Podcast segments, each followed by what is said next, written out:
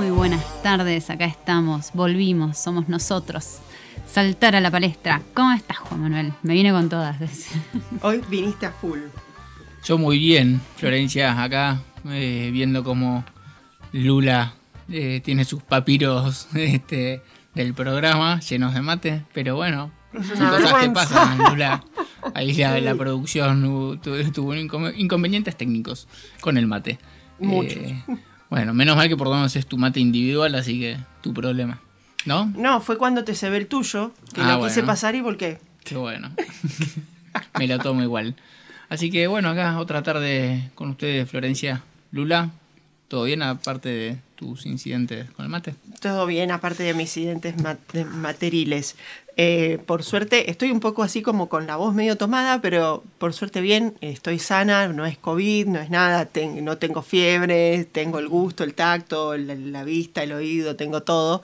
Eh, y esta semana les traigo una banda espectacular que a mí me hizo recobrar el- la esperanza en el rock nacional. Ah, pe- pensé que se iba a ir la esperanza en la humanidad, ¿viste? Algo así. Dije, uh, No, eso no. está bien. Eso está perdido hace rato. No, no, por eso dije que qué raro que vaya por ese lado, pero bueno. No, ¿Y no, qué, no. qué- qué banda? Se llama, una banda que ya estuvimos acá pasando varias veces que se llama Puente Celeste. Sí, me suena. Sí, Sí. la pasamos un par de Sí. Sí, veces sí, acá. sí, sí. Me suena así, Juan Sí, Manuel. y es, es una banda que es muy linda, así que dejemos para después que después yo les voy a contar. ¿Qué les parece? Dale, me encantó. Y yo traje, vamos a decir, eh, un poco de Frida Kahlo. ¿Por qué? ¿Por qué? ¿Por qué? Porque el 6, es decir, en, este, en estas fechas estuvimos tanto recordando el nacimiento, 6 de julio, como la muerte, el 13 de julio. Así que me pareció que en el aire se respiraba un poco de Kahlo. ¿Por qué no? Por la energía Frida Caliense. Ponele. Ponele. Así que eh, me parece, me gustó, me gustaría hablar con hablar de ella y además eh, les propuse, les cuento a quienes ustedes del otro lado que les propuse tanto a Juan como a mm, Lula hablar, pero también ir viendo la carta natal de ella. Así que vamos a estar jugando un poco también con respeto y todo. Sí, obviamente, siempre con respeto, ¿por qué no? Ni hace falta aclararlo, Florencia. Así que ese es el programa que tenemos hoy para ustedes. Y también Perá, bueno, ah, no, ¿Qué? ya le adelantó la columna Lulómana, ya dijo la banda, está bien, Puente. Celeste. Muy bien, Florencia. Y no hay unas efemérides o esas quedaron. No, me quedé con otro programa. Sí, sí, bueno, porque el sábado pasado Sí. no, no llegamos a salir. eh, pero bueno, para el programa que sí estaba preparado íbamos a... est- Estábamos justo en fecha del de, eh, el Día de la Independencia, así que vamos a hablar un poco de Ah, eso. bien. Igualmente también viene un poco a colación con lo que está pasando en Cuba y la búsqueda de libertad, ¿no? Ujú. Independencia también puedo decir, así que estamos un poco, el, el mundo está cambiando. Sí, es un tema. Está muy bien, está muy bien. Sí, eh, con el desafío este que nos propusiste de ir viendo la carta, vamos a ver qué sale. Nos vamos a poner a, a charlar con Lula. Después podremos discutir un poco mientras no nos revolvemos nada. No. Nah, no. La idea, la idea es, es ir analizando así una, una mirada astrológica eh, mientras hablamos de Frida Kahlo. ¿No? Sí, exactamente. Bien. Y que me- con Juan nos estamos mirando como si no nos queremos pisar, entonces estamos dudando. No, no se van a pisar primero porque están sentados Estamos con una mesa de por medio. Bueno, no, no, yo pensé que ya tenías el, el tema de música Sí, para ir al corte, si teníamos algo... yo pensaba lo mismo. Acá Lula nos propuso escuchar en la mañana de Luna Sujatovic. Es hermoso ese tema y Luna Sujatovic es una chica que tuve el, el agrado y el placer de, de- conocerla a través de, de Zoom, ¿no? Y es un amor y toca el piano espectacular. Así que disfrutemos el tema este en la mañana de Luna Sujatovic. En la mañana solo siento que debo irme. En la mañana solo siento que debo irme. ceder la mirada a tu sombra delineada en el barro.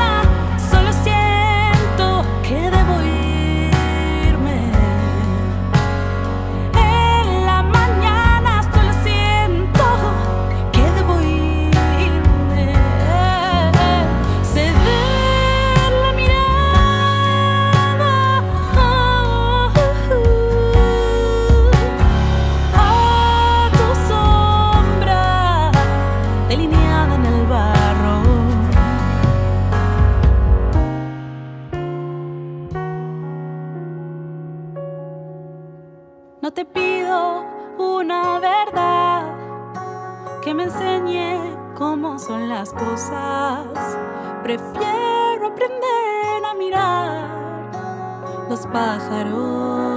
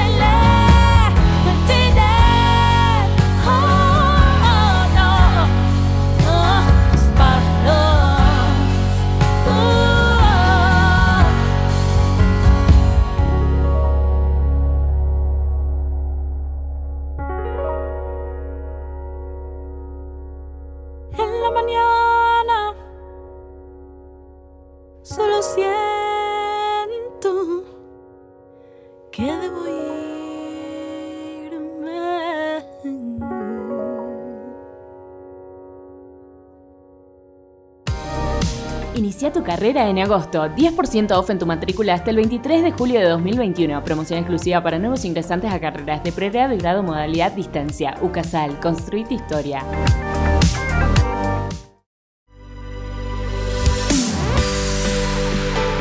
Estás en Sofía del Plata.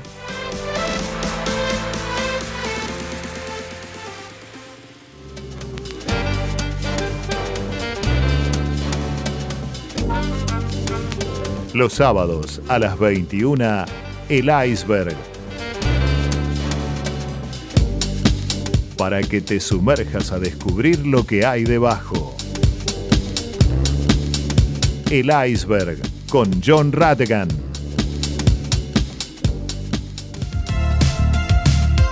Estás en Sofía del Plata. Estás con nosotros. Donde falta casi todo, que no falte la esperanza. En tiempos difíciles, compartamos más. Colecta anual de Cáritas. Entra a caritas.org.ar o llama al 0810 322 74827.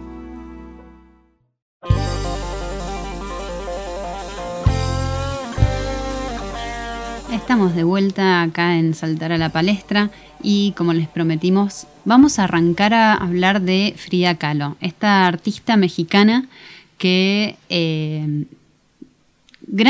es una persona, una, persona muy fuerte, ¿no? Tanto como, va, por lo que se lee, obviamente no la conozco, pero tanto en su personalidad co- como fue siempre, y eso lo transmitió muchísimo a sus pinturas.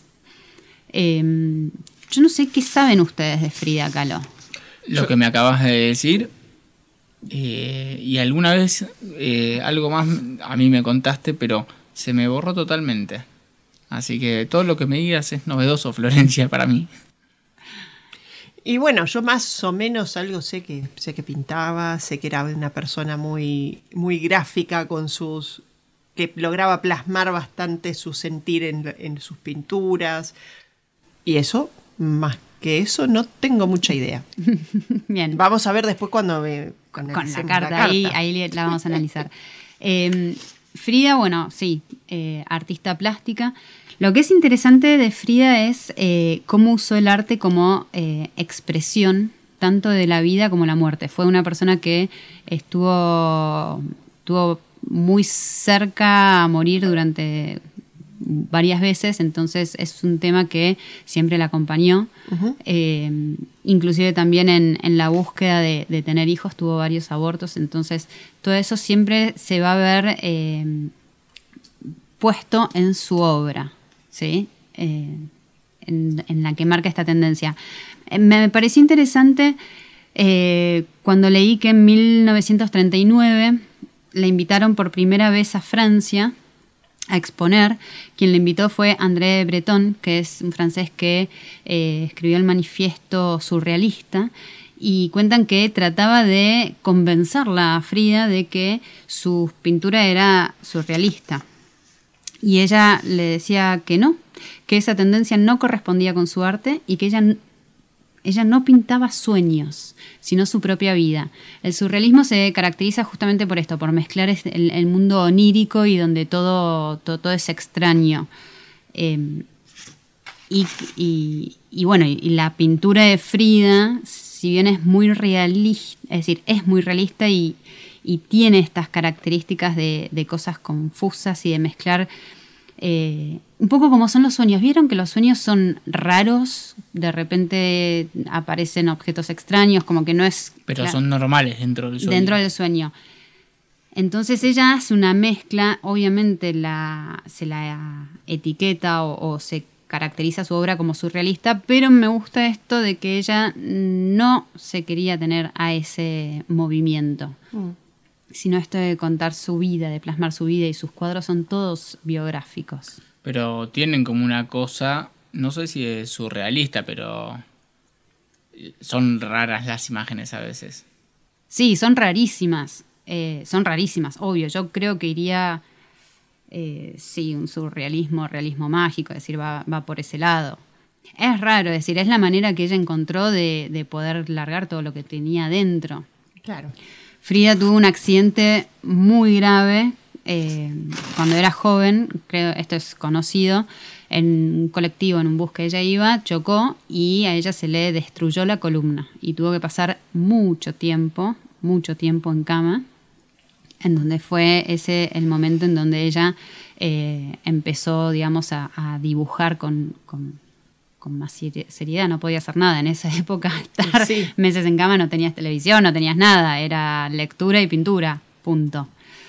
Así que mm, es una persona muy interesante. Obviamente, cuando hablamos de Frida Kahlo, vamos a hablar también de. Se habla también, porque ella no dejaba, no, no escondía las cosas, de, de su relación personal con Diego Rivera, su marido, eh, y con múltiples amantes. Múltiples, olvídate, múltiples. Así, estando Ah, es- en cama y con la columna rota. As- así todo, y no era una persona muy, muy atractiva, Agraciada. agraciada, pero se ve que su personalidad sí era magnética y hombres, mujeres, todos pasaron por su cama. De hecho, hay una anécdota en la que ella dice, que le dice a Diego que no se da cuenta que con todas las mujeres que estuvo él, antes pasaban por su cama, por la cama de ella. Entonces, ahí siempre se Pero porque habló... pasaban a saludarla No, porque estaba en cama. Por ahí era una fantasía de Frida, por ahí no estaba en cama y era su fantasía que pase todo eso. Yo creo que su fantasía siempre la llevó a la realidad, así que. Y también otro tema controversial en, en la personalidad de Frida Kahlo en relación con, con su matrimonio es eh, la relación hoy diríamos tóxica, ¿no? Porque en algún momento siempre a Frida se la, se, la puso con la bandera del feminismo, que por un lado sí en esto de- de ir rompiendo tanto estereotipos, sino como, como barreras que ponía la sociedad machista y más en México. Pero a la misma vez, y algo que se lo critica es esta relación tóxica que tenía con su marido. Hasta qué punto eh, en realidad no era una sometida a, a ese hombre. Claro. Tampoco tan sometida, porque si. Bueno, eso es lo que se empezó a. Sí, eso es lo que se empezó a, a, digamos, a, a fundamentar y, y a, y a darle más importancia. Pero bueno, en algún punto al principio, antes, a 20 años atrás, eh, sí era algo que llamaba la 20 atención. años atrás. Y porque 20 años atrás el movimiento feminista Ah. no, es- no era lo que es hoy. Está bien, está bien, está bien. Más que nada eso. Les, les voy a hacer escuchar un fragmento, un documental, que es un documental sobre las cartas de Frida Kahlo. Laura Valledor es una curadora que tiene en su poder una serie de cartas que escribió Frida a sus amantes. ¿Sí? Bien. Y dentro está, es muy interesante porque dentro de estas eh, 2060 cartas que tiene, Ajá. Reescribió un poquito, me parece. y pero te digo que no, no había televisión, no había WhatsApp, era escribir o escribir. Claro, O o es- pintar. es- era otra cosa.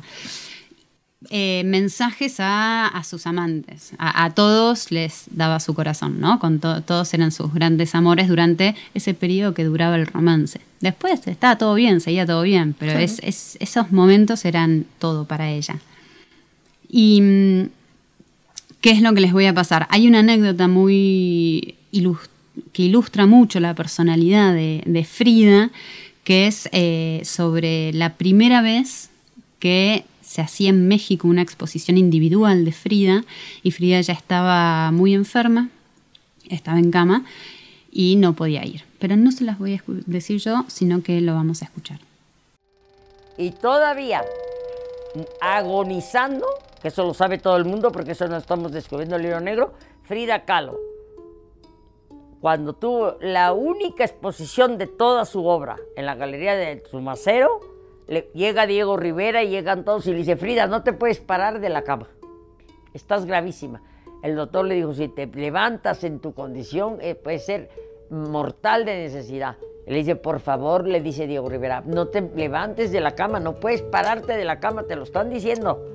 Entonces estaban todos los intelectuales de la época, eh, Gerardo Murillo, Tina Modotti, Siqueiros, todos los intelectuales y pintores más afamados de la época, y dijo Frida Kahlo, que eso representa el valor de ella de sobreponerse. Dijo, ah, no, esta es mi exposición. Ella, como le dijeron que si se paraba de la cama se podía morir, pues se acostó en la cama, hizo que le pusieran un traje de tehuana parecido al que traigo yo aquí, y la bajaron por una, con sogas a un camión y llegó acostada en su cama a la exposición y dijo, ya llegué, deme mi mezcal, mi pulque y ya llegué, toquen el mariachi y se presentó a su última exposición. De ese, de ese pelo era Frida Kahlo.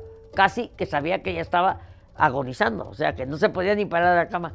Esa es la, la dualidad de Frida Kahlo. Por un lado, una mujer muy compleja en el sufrimiento, pero al mismo tiempo admirable que se sobreponía a que sufría intensamente, porque era pasional hasta para su sufrimiento, pero la- la- el valor es que se sobreponía a ese sufrimiento. Esta es la Frida Kahlo sufrida, 39 operaciones. Bueno, estuvimos escuchando esa anecdotita hermosa de, de- Frida Kahlo. Bueno, ahora vamos a ir escuchando un tema de Juku Ares. Se llama Nuestros.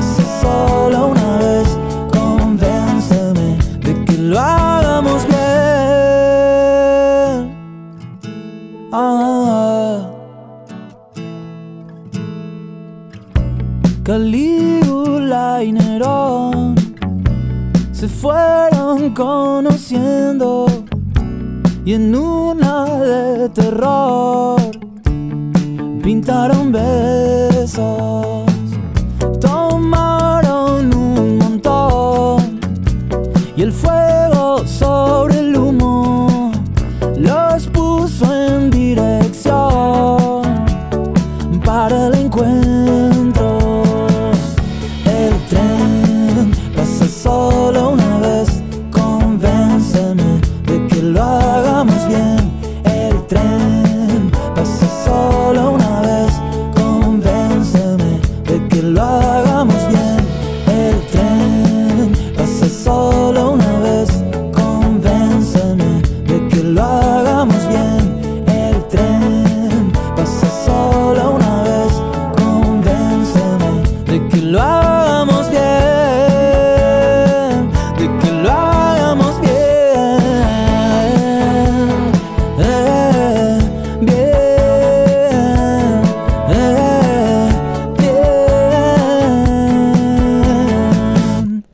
contactarte con el programa a través de nuestra página web www.lapalestranoticias.com.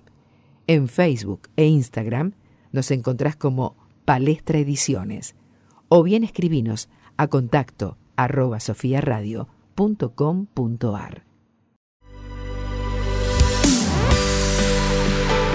Estás en Sofía del Plata.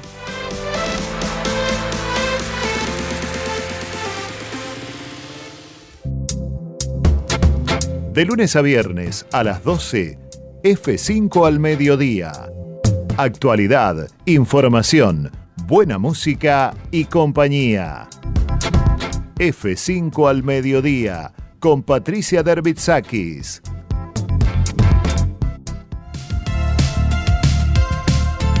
Estás en Sofía del Plata.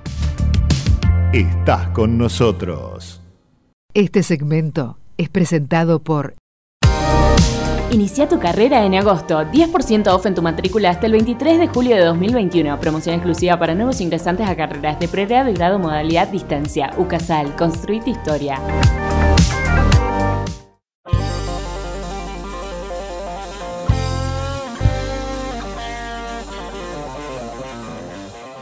Bueno, y ahora sí lo que a mí me divierte.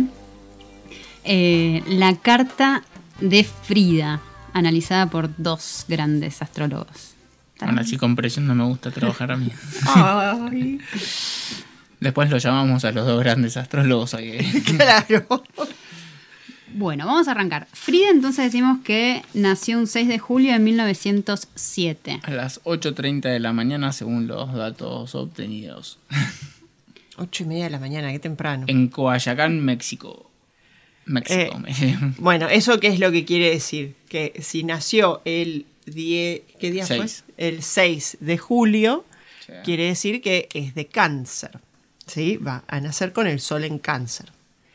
De todos modos, a mí es como que la energía de, de Frida siempre me dio como, como que cáncer siempre va a tirar todo a lo que es lo, lo, lo, lo más eh, Emocional. emocional, familiar, como medio cerrado. Y a mí me parece que ella es medio como, como, como distinta en ese. en- es, una, es una canceriana diferente, me Bueno, parece. no pero es ahí- como al. Ahí tenemos la, la clásica pregunta que, que surge, que tiene, yo soy de cáncer y el otro es de cáncer, pero no somos nada que ver. Bueno, porque hay un montón de factores que influyen a que se exprese de manera distinta, ¿no?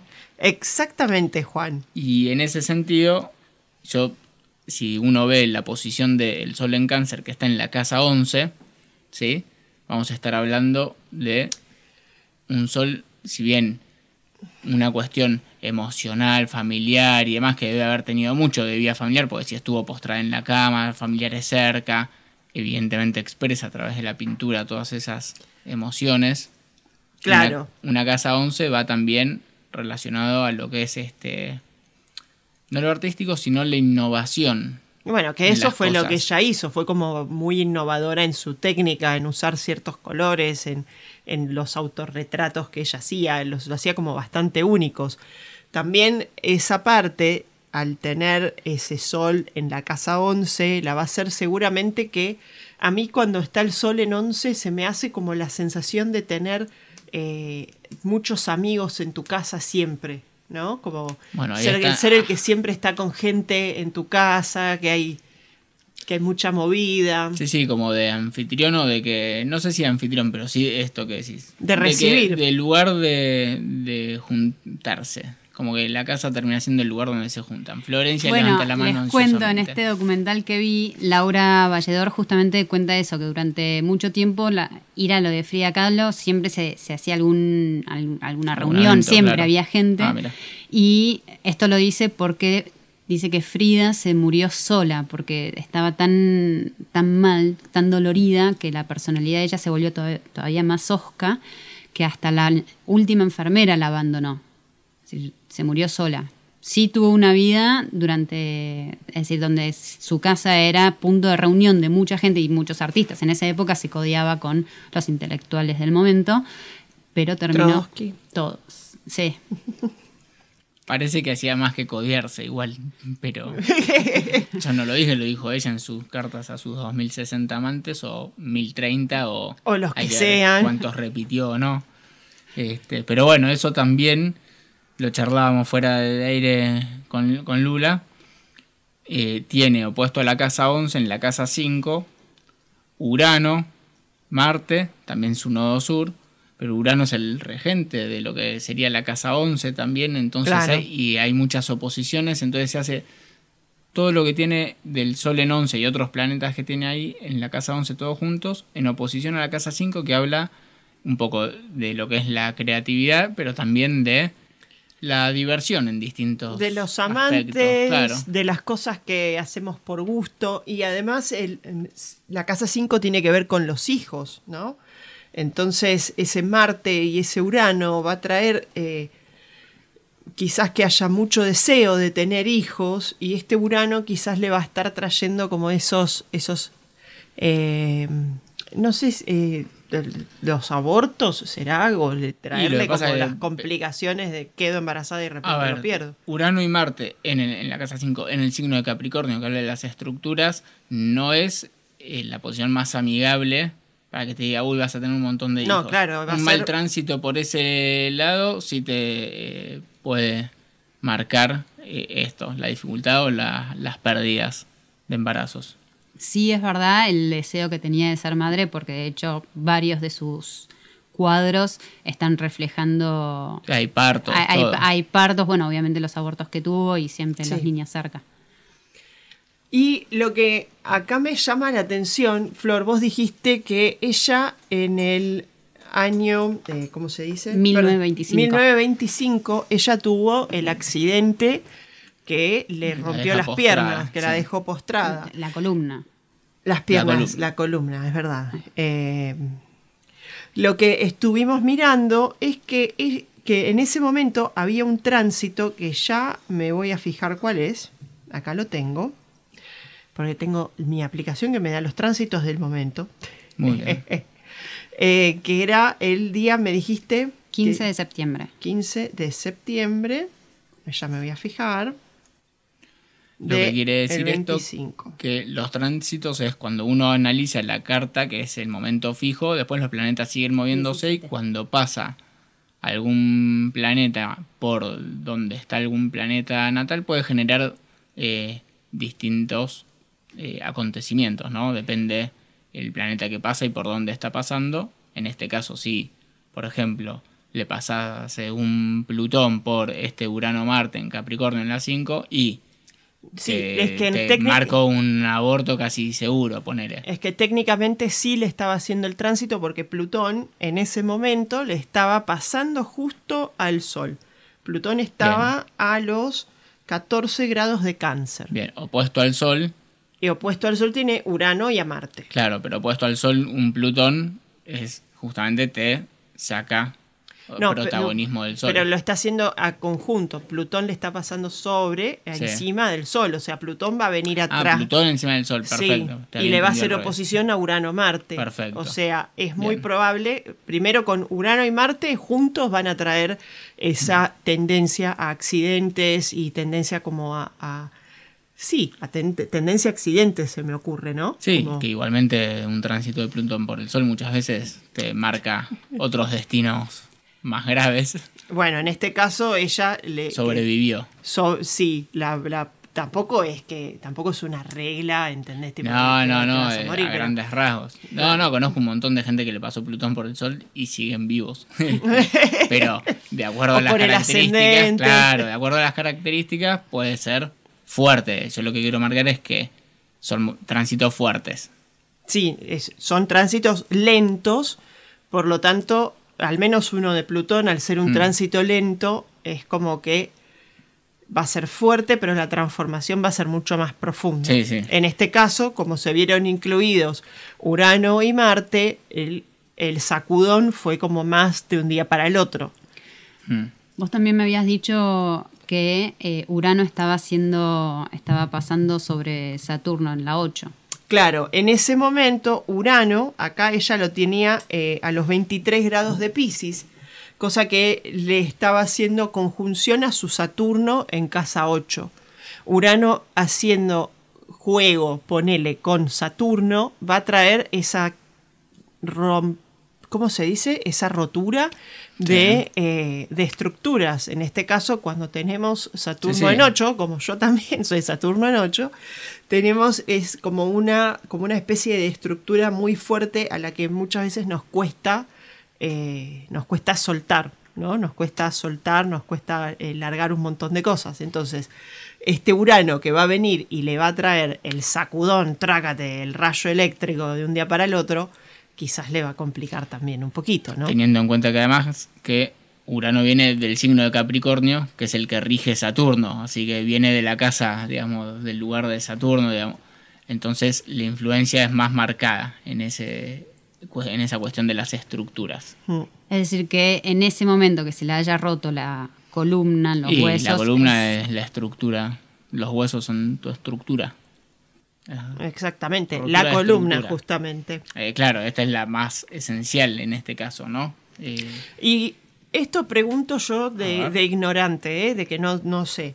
En, e- en el físico, en el cuerpo, Saturno no tiene que ver con la Con columna, con los huesos, claro. Sí, todo lo que es Capricornio Saturno es, Tiene que este, ver con lo que nos genera el- sostén. Exactamente. Exe- Eso, eso, eso. Bien. Y después, cuando Florencia en un momento vos dijiste que se murió sola y con un carácter medio osco, ¿no? Sí. Este, yo ahí estaba mirando algo relacionado al ascendente, pero eh, ¿qué te parece, Lula, si después de- del corte le dedicamos unos minutos a eso? Perfecto.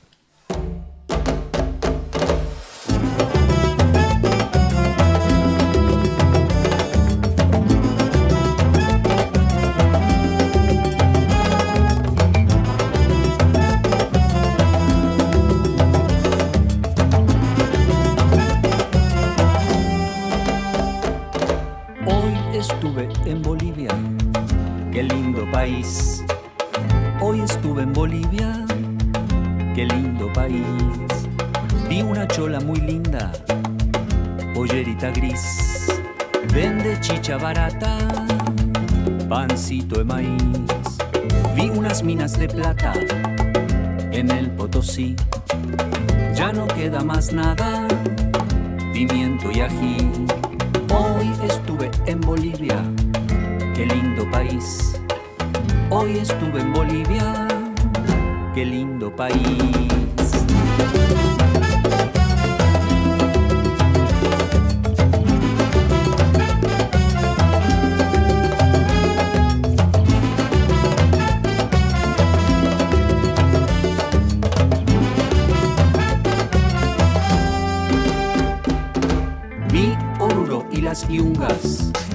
También vi la paz. Y en sus ojos de viento, el mar que no está. Vi morir dos mineros, mujeres llorar, para que el extranjero se lleve un platal. Hoy estuve en Bolivia, qué lindo país. Hoy estuve en Bolivia. Ah, endurecerse a la soltura. La presión que sentía a la altura. Vi caraturas, también caricaturas. Vi convertirse en hombre una pequeña criatura. Me vi gigante, me vi diminuto. Me perdí y me encontré en el mismo minuto. Vi por primera vez el silencio absoluto, como una ciudad entera guardándose luto. Vi como el Singani calentó su panza, dando inicio al ejercicio de una nueva danza. Vi sus manos fuertes haciendo movimientos. Esos hombres solamente lloran por dentro. El cielo tan azul se volvió tan rojo y la luz de sus estrellas en un arroyo, agua del lago mezclada con tierra. La paz que reinaba destronada por la guerra. Vi cómo mataste su filosofía. Esa pata clavada tiene filo todavía. ¿Quién lo diría? Mataste a sangre fría un pueblo que no se defiende, tiene las manos vacías. Y esa vida rebolsando Le quisieron robar la luz, machacando una cultura en nombre de Jesús. Demonizaste sus creencias señalando con tu cruz. Nos vi convertirnos en el patio trasero de la gran mansión de los países extranjeros. En nuestra propia casa nos hicieron forasteros. Ahora la libertad nos parece un bien ajeno. Hoy estuve en Bolivia, qué lindo país. Hoy estuve en Bolivia, qué lindo país.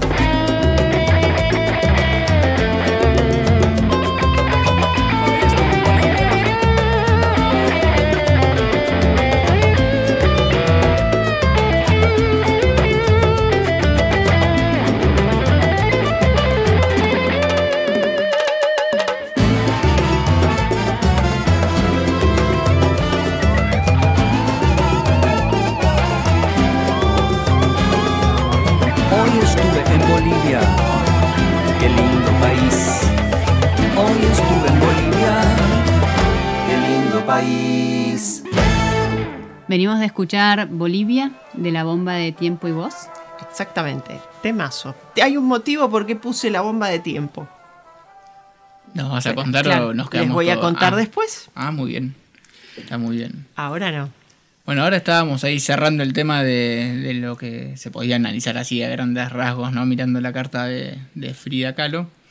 Y cuando Flor habló de eh, el tema que murió sola y medio Oscar, yo ahí, mirando la carta, me paré en el ascendente en Leo. ¿No? Tengamos en cuenta que Leo tiene que ver con, con el ego. Sí.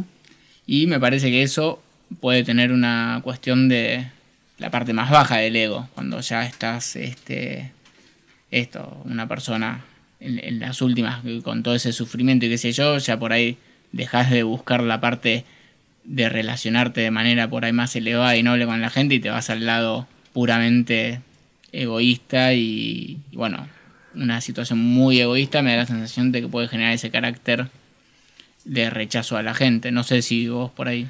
Yo creo que tiene que ver un poco la junta de todo, ¿no? Porque esta junta de, de ser de cáncer, o sea, quiere decir que, que soy esa, esa costrita, pero que adentro soy muy, muy sensible. Y también el ascendente Leo, que, que en realidad, a ver, eh, cuando tenés a Leo en el ascendente, lo que te va a decir es exponete, metete hacia, o sea, metete, parate arriba del escenario, sea alguien de exposición, de cierta exposición. Sí creo Pero la, también la que cara de lo- la otra cara de la moneda, digo yo. es lo, lo otro es tipo, me vuelvo súper egoico, me Por vuelvo súper así. Pero también me parece que, eh, si bien es tipo muy ególatra la de yo me tengo que quedar y me tengo que bancar acá yo sola y se hace lo que yo digo y lo que yo quiero, Mm. porque es ese lado más, eh, más negativo que tiene Leo, que es medio eh, dictador por momentos. Sí. Los signos fijos todos malo, tenemos El esa- rey malo, claro. Es el rey malo, ponele.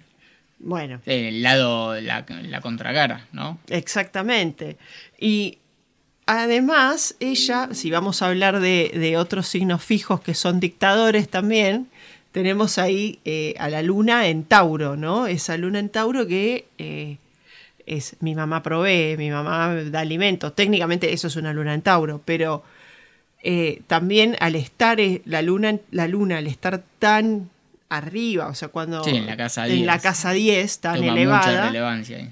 Sí, Porque qué es lo que el mundo le va a pedir a ella es que sea protectora, que sea cuidadora. Sí, que y más cuide ella a los siendo demás. de cáncer que le pide lo mismo. Pero bueno, ahí creo que hubo un desgaste de entrega hacia el otro, tal vez. Puede ser, claro. Puede ser. Exactamente. Sí. Pero bueno, básicamente para resumir todo lo que tiene que ver con la carga intensa de 1, 2, 3, 4 planetas y un par de puntos matemáticos en la casa 11 en cáncer, te- estamos hablando de una persona que a través del arte transmitió toda esa cuestión emocional que vivía y muy gráfica. Lo que tiene es que es muy gráfica. Sí, literal. Es así. Cuan- había un cuadro de ella que yo lo vi, que era ella sentada y tenía todo el dibujo como, tenía como una columna adentro, toda partida. Claro. Espectacular ese, ese, ese cuadro. Y también tenía otro que era, estaba ella sentada en el medio y tenía dos, dos ellas alrededor, al lado, quiero decir, y estaba conectada como con una venita del corazón. Sí. chorreando las, sangre. Sí, que era- deben sí. ser las transfusiones que vivió, to- todas las operaciones, también los partos, pinturas con la cabeza del con en la frente la imagen del marido, como te tengo en la mente, pero mientras tanto. Mientras tanto, cada uno hace la suya, claro. Para, para terminar con, Sí. con Frida, voy a citar a Lucy Smith Edward, que escribió sobre las vidas de los grandes artistas del siglo XX, y sobre Frida dice, es imposible separar la vida y obra de esta persona. Sus pinturas son su biografía. Bueno, está, la verdad, Flor, buenísimo lo que nos contaste de, de Frida Kahlo y además, bueno, siempre es un placer acotar un poco, agregar un poco de lo que es el dato astrológico, dado que es algo que nos apasiona aquí. Eh, pero para cambiar un poquito, vamos a escuchar música, vamos a ir escuchando una banda que se llama Quantic, la canción se llama Sol Clap.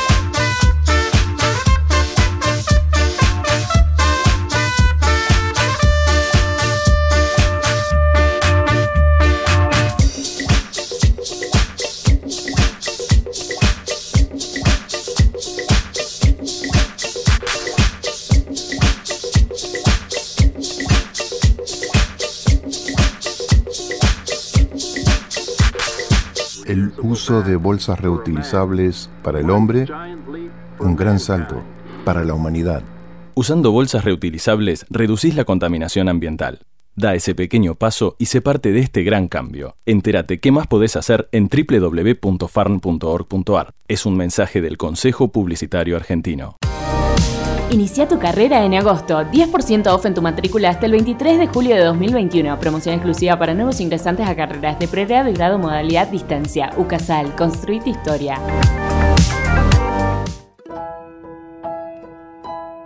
Donde falta casi todo, que no falte la esperanza. En tiempos difíciles, compartamos más. Colecta anual de Caritas. Entra a caritas.org.ar o llama al 0810 322 74827. Estás con nosotros. Estás en Sofía del Plata.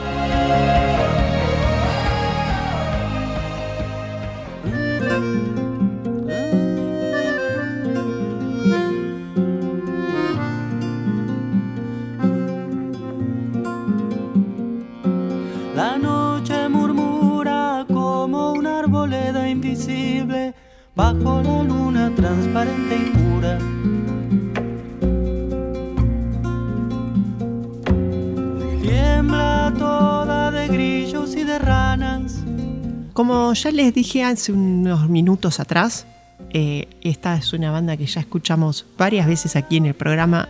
Es una banda que a mí en lo particular me hizo recuperar el- la esperanza, el amor por el rock nacional. Es algo que es, es una banda que cuando ya les diga quiénes son los integrantes van a darse cuenta que estamos hablando de palabras mayores. La banda que les traigo esta semana para que le presten atención, para que lo escuchen, tanto la banda como los proyectos solistas de cada uno de los músicos, es Puente Celeste. Perfiladas de plata. Puente Celeste es un grupo de música que hace una poesía entre distintos géneros. Hacen un poco de jazz, un poco de música bossa nova, folclore, de todo. Es un grupo instrumental y vocal que se formó en el año 1997. Desde este entonces la formación fue variando bastante. En un principio estaba Santiago Vázquez y Puente Celeste. Santiago Vázquez es un gran percusionista argentino que escuchen la bomba de tiempo. Si no tienen, eh, si no pueden, no sé si no se puede ir al Conex, vayan o escúchenlo por YouTube y la bomba de tiempo los va a hacer pasar bárbaro. Y acabamos de pasar un tema de la bomba de tiempo con Woz que se llama Bolivia, para que, bueno, sepan, o Santiago Vázquez y La Grande. Este disco que se llama Santiago Vázquez y Puente Celeste fue su álbum debut y fue distinguido como mejor disco revelación del año 98 por el diario Clarín. Como ya dije, en, esta, en este primer disco al menos ya se notaban todas las influencias del folclore, del tango, del jazz y de música clásica. Y de hecho, lo que a mí me llama la atención es el uso de los instrumentos, ya sea la flauta, el acordeón, cómo los van manejando con una suavidad y con una poesía, reitero la palabra poesía, que es lo que los hace mucho más atrapante.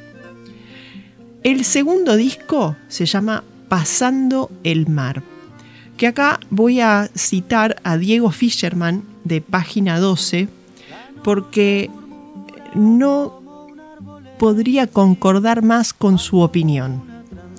Una de las aventuras más interesantes en el campo de las músicas de tradición popular. Nada es exactamente igual como podría esperarse. Aparece algún aliento de milonga, alguna acentuación de folclore argentino, una cierta partícula melódica o rítmica que habla de migraciones, un resabio de Mateo o de Maslía de Spinetta. Músicos excelentes haciendo música excelente. Eso es Diego Fisherman, lo dijo para el diario Página 12 y la verdad es que coincido al 100%. Son músicos excelentes haciendo una música excelente. En lo que fue el siguiente disco que sacaron, se llama Mañana Domingo. Ya está ese disco, da la sensación de estar tomando un mate, mirando por la ventana un, domingo, tranquilo. Es el tercer trabajo y es un disco acústico. Y ahí se va a desarrollar mucho más el lenguaje que la banda va a ir formando con el tiempo, ¿sí? Es mucho más presente, eh, todas las composiciones van a ser más propias y van a tener un sello mucho más importante y va a haber improvisación y un diálogo musical mucho más entretenido. Lo que sí está buenísimo también, después en el año 2011 sacaron eh, Puente Celeste en vivo en Café Vinilo. Es un show al que me hubiera encantado asistir, pero no lo hice. Vaya uno a saber por qué. que es un CD, un DVD grabado en el 2011, como ya lo dije, que fue como cierre del festejo de los 10 años de eh, Puente Celeste. ¿sí? Puente Celeste está compuesto por quien, bueno, justamente en la percusión está, estaba Santiago Vázquez. En lo que era voz y guitarras está Edgardo Cardoso. Edgardo Cardoso, que además es guitarra, requinto y voz, que les recomiendo muchísimo que vayan a su carrera solista porque también es un músico de la hostia, es un músico excelente que vale mucho la pena escuchar su carrera solista también. Luciano Dicenchaus está en el contrabajo.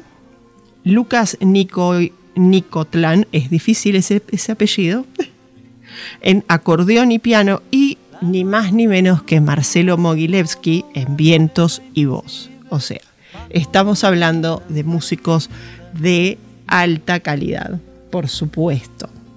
Y por supuesto que, eh, como ya les dije, para mí escuchar esta composición tan poética, tan suave, tan linda de, y tan alta calidad de músicos, como dije, son grandes músicos haciendo música excelente. Y no lo digo porque sí, lo digo porque es algo que, que lo siento, porque siento que cuando escuché Puente Celeste por primera vez fue hace muchos años, me lo mostró un amigo y dije, wow, qué bueno que está, y después por esas cuestiones de la vida uno va explorando otras áreas, pero de repente reconecté con esta energía que me llevó a, escuchar Puente Celeste, a escuchar los distintos usos de sus instrumentos, las formas, ¿no? La, distinta, la forma de mezclar el tango y el jazz, que es algo que ya lo hizo Piazzolla en algún momento. No estoy comparando a Puente Celeste con Piazzolla, pero la verdad es que siento que es un grupo al que hay que darle una chance, hay que seguirlos, escúchenlos. Es una excelente música para escuchar. Podría decirse tanto un mañana domingo, tranqui, en tu casa tomando unos matecitos, sintiendo el aire fresquito que viene por la ventana, trata de que no te dé gripe. Y si no, para estar en un viernes 9 de la noche con la tablita de quesos y el vinito y varios amigos tomando algo. ¿Por qué no? Así que, señoras y señores, este es Puente Celeste.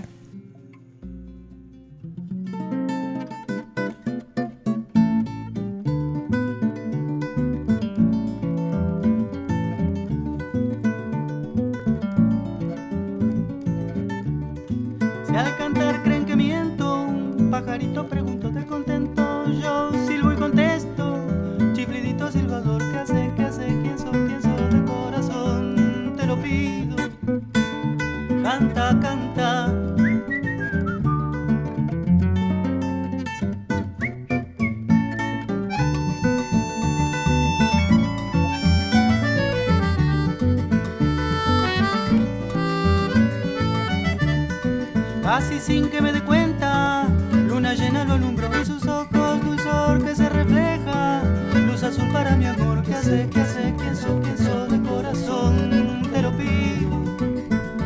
Deja bailar.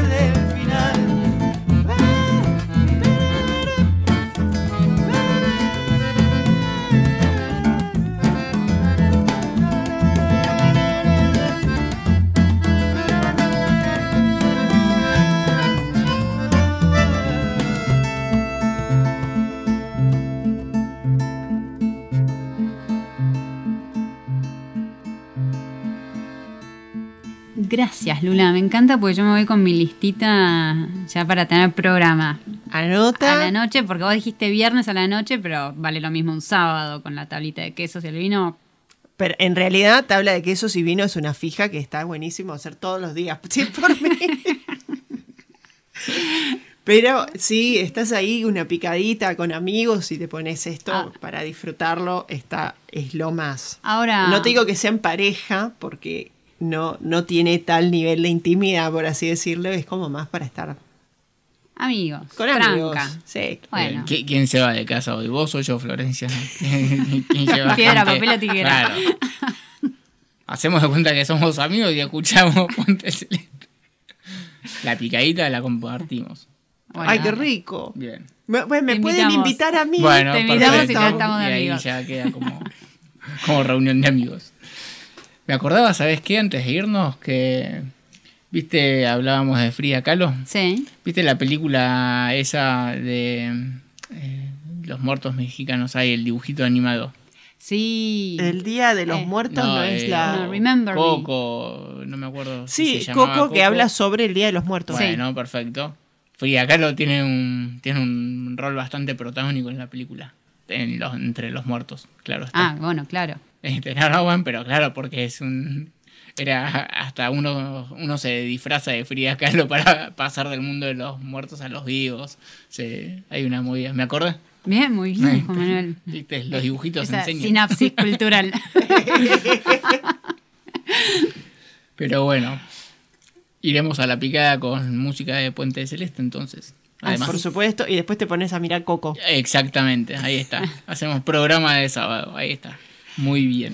Bueno, gente, muchísimas gracias por estar escuchándonos. Y será hasta el sábado que viene con más de Saltar a la Palestra. Y eres tú mi canto de sirena, porque con tu voz se van mis penas. Y este sentimiento ya es tan viejo, tú me dueles tanto aunque estés lejos. Hoy yo te invito a caminar por mis solares Para demostrarte de que sirven tus ideales. Somos humanos aunque no pensemos iguales. No nos tratemos ni dañemos como animales. Esta es mi forma de decírtelo. Llora mi pueblo y siento yo su voz. Tú 5-9, yo doble 2 60 años, trancada al dominó. Ah, Bombo y platillo a los 500 de La Habana Mientras en casa las cazuelas ya no tienen jama. Que celebramos si la gente anda deprisa Cambiando Che Guevara, llama al tipo la divisa. Todo ha cambiado, ya no es lo mismo. Entre tú y yo hay un abismo. Publicidad, un paraíso, un varadero. Mientras las madres lloran por sus hijos que se fueron. Se acabó Tu 5 9, yo doble